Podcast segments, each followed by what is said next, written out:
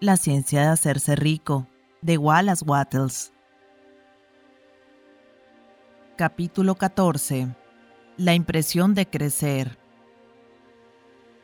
Tanto si usted cambia su vocación o no, sus acciones por ahora deben ser aquellas que pertenezcan al negocio en el que usted está actualmente contratado. Usted puede entrar al negocio que quiere, utilizando de manera constructiva el negocio en el que ya está establecido por el hecho de hacer su trabajo diario de un cierto modo. Y, en la medida en que su negocio consiste en su relación con otros hombres, personalmente o por carta, el pensamiento clave de todos sus esfuerzos debe ser para transportar a sus mentes la impresión de crecimiento. Crecer es lo que todos los hombres y todas las mujeres buscan, eso es el impulso de la inteligencia sin formar dentro de ellos, buscando la expresión más completa. El deseo de crecer es inherente a toda naturaleza, es el impulso fundamental del universo. Todas las actividades humanas están basadas en el deseo de crecer. La gente busca más alimento, más ropa, se abriga mejor, busca más lujo, más belleza, más conocimiento, más placer.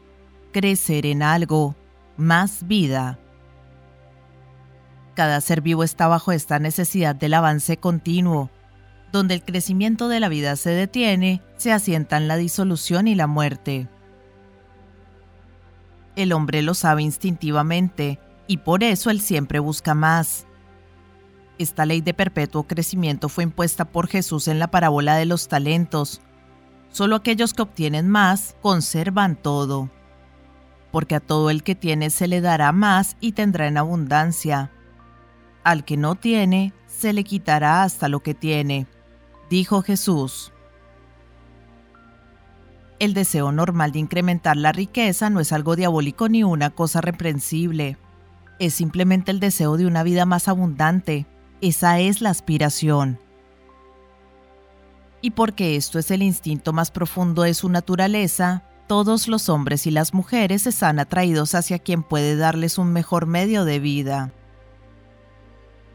Siguiendo el cierto modo, como fue descrito en las páginas precedentes, usted consigue un crecimiento continuo para usted y para darlo a todos los que están con usted. Usted es un centro creativo, desde donde el crecimiento es emitido a todos. Esté seguro de esto y transmita la garantía del hecho a cada hombre, mujer y niño con quien usted tenga contacto.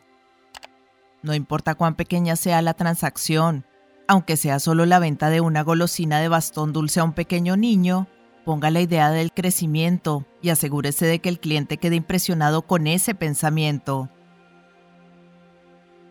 transmita la impresión de avanzar en todo lo que usted haga para que toda la gente reciba la impresión de que usted es un hombre que avanza y que hace avanzar a todos los que tratan con usted. Hasta a la gente con quien usted se encuentra socialmente, sin ningún negocio de por medio, y a quien usted no intenta venderle nada, demuéstrele la idea del crecimiento. Usted puede transmitir esa impresión manteniendo firme la fe de que usted, usted mismo, está en el camino del crecimiento y dejando que esa fe inspire, llene e impregne cada acción. Haga todo lo que hace con la firme convicción de que usted es una personalidad que avanza y que usted le da avance a cada uno de los demás. Sienta que usted se está haciendo rico y que así usted podrá hacer ricos a otros y conferirles ventajas a todos. No se jacte ni fanfarronee de su éxito, tampoco hable de ello innecesariamente. La verdadera fe nunca es presumida. Donde encuentra a una persona presumida, usted encontrará a alguien que está secretamente dubitativo y con miedo. Simplemente sienta la fe y déjela trabajar en cada transacción. Deje los detalles y mire con la serena tranquilidad de que usted se enriquece que usted ya es rico. Las palabras no serán necesarias para comunicar este sentimiento a los otros. Ellos tendrán la sensación de crecimiento cuando estén en su presencia y serán atraídos hacia usted otra vez. usted debe impresionar a los otros de manera que ellos sientan que, en asociación con usted, conseguirán crecer. Usted les está dando un valor de uso más grande que el valor en efectivo que usted toma de ellos. Demuestre un orgullo honesto por hacer esto, deje que cada uno lo sepa y usted no tendrá ninguna carencia de clientes. La gente irá a donde reciban acrecentamiento, y el Supremo, que desea el crecimiento total y que todo lo sabe, moverá hacia usted a los hombres y mujeres que nunca han oído de usted. Su negocio crecerá rápidamente y usted será sorprendido ante los inesperados beneficios que le llegarán.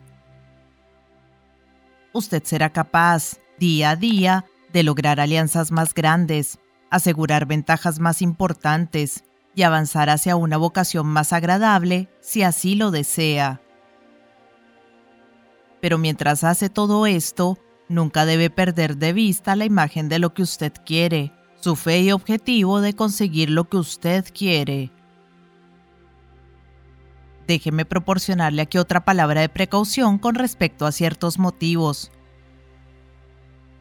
Tenga cuidado con la insidiosa tentación de buscar el poder sobre otros hombres.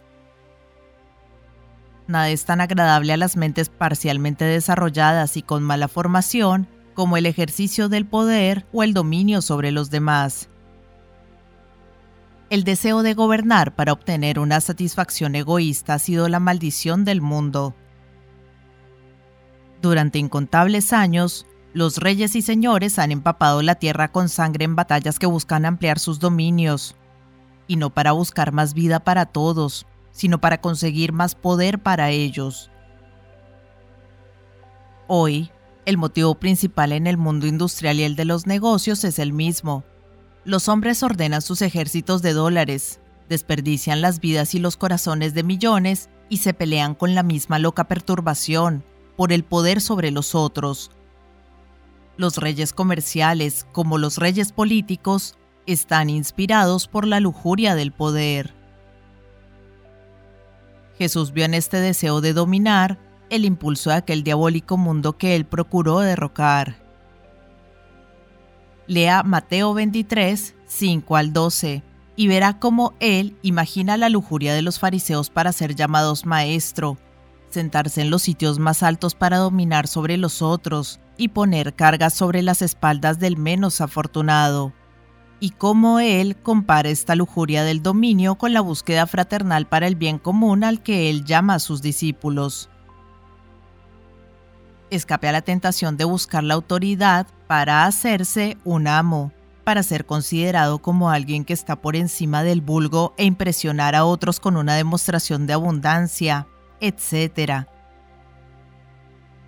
La mente que busca el dominio sobre los otros es una mente competitiva, y la mente competitiva no es la creativa. Para dominar su ambiente y su destino, no es necesario que usted gobierne sobre su prójimo. Y de verdad, cuando usted entra en la lucha del mundo por los sitios más elevados, usted comienza a ser conquistado por el destino y el ambiente, y su idea de hacerse rico se hace un asunto de posibilidad y de especulación. Tenga cuidado de la mente competitiva. No puede ser formulada ninguna mejor declaración del principio de acción creativa que la manifestación favorita de la antigua regla de oro Jones de Toledo.